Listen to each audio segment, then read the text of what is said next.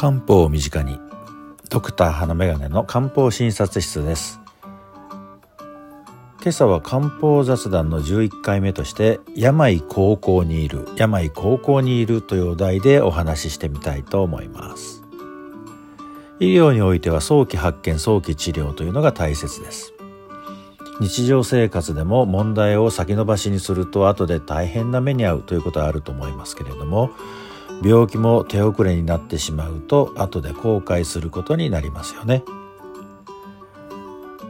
養生普段から体調に気を配るということが大切かもしれません。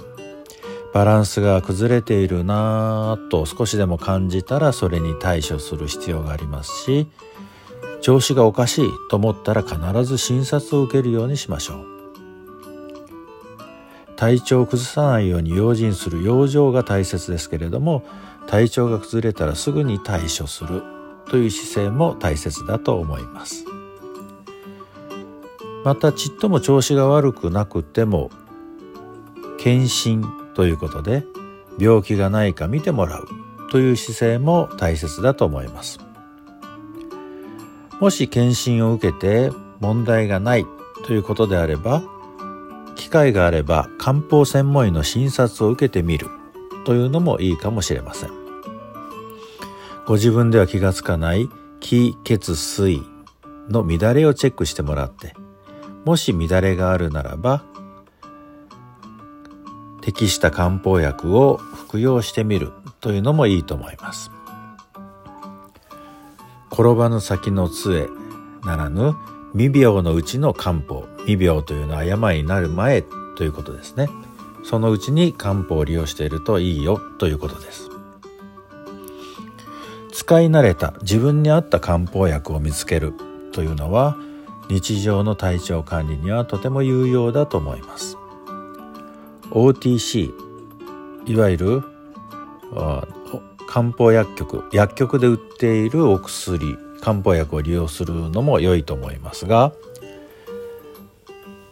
早く自分に合った漢方薬を見つけるという意味では専門医の診察を受ける方が早道だと思いますし長期に服用する場合には保険診療の方が便利かもしれませんね。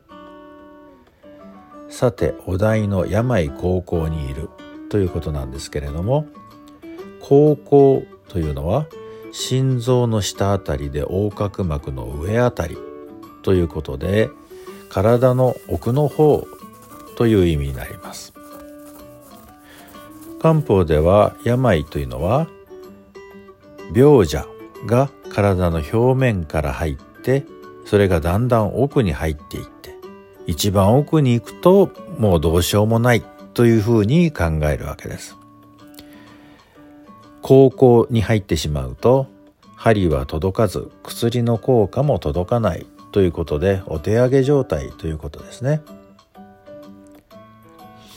落語で手遅れ医者というのがあってどんな人でもうまくいきそうになかったら手遅れだねと言って済ましてしまうというような話がありますけれども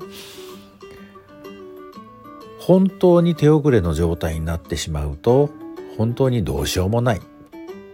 ということになります。そういう状態になる前に用心して手遅れにならないようにしたいものですね。で、えー、今の医学というのは実際に病名がつかないとどこが悪いとはっきりしないと治療というのに結びつかない場合が多いのですけれども漢方診療というのは現代風の病名がつかなくても体調の不調に応じた処方その人に合った処方というのを見つける術がありますからもしちょっとでも体調不良を感じて検査で異常がないということであれば是非一度漢方薬を試してみてください。さあだんだん暑い日が増えてくると思いますが朝晩はまだ冷え込んだりもします体調管理に気をつけて日々を楽しく過ごしてください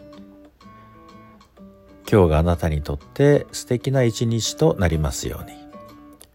ではまた。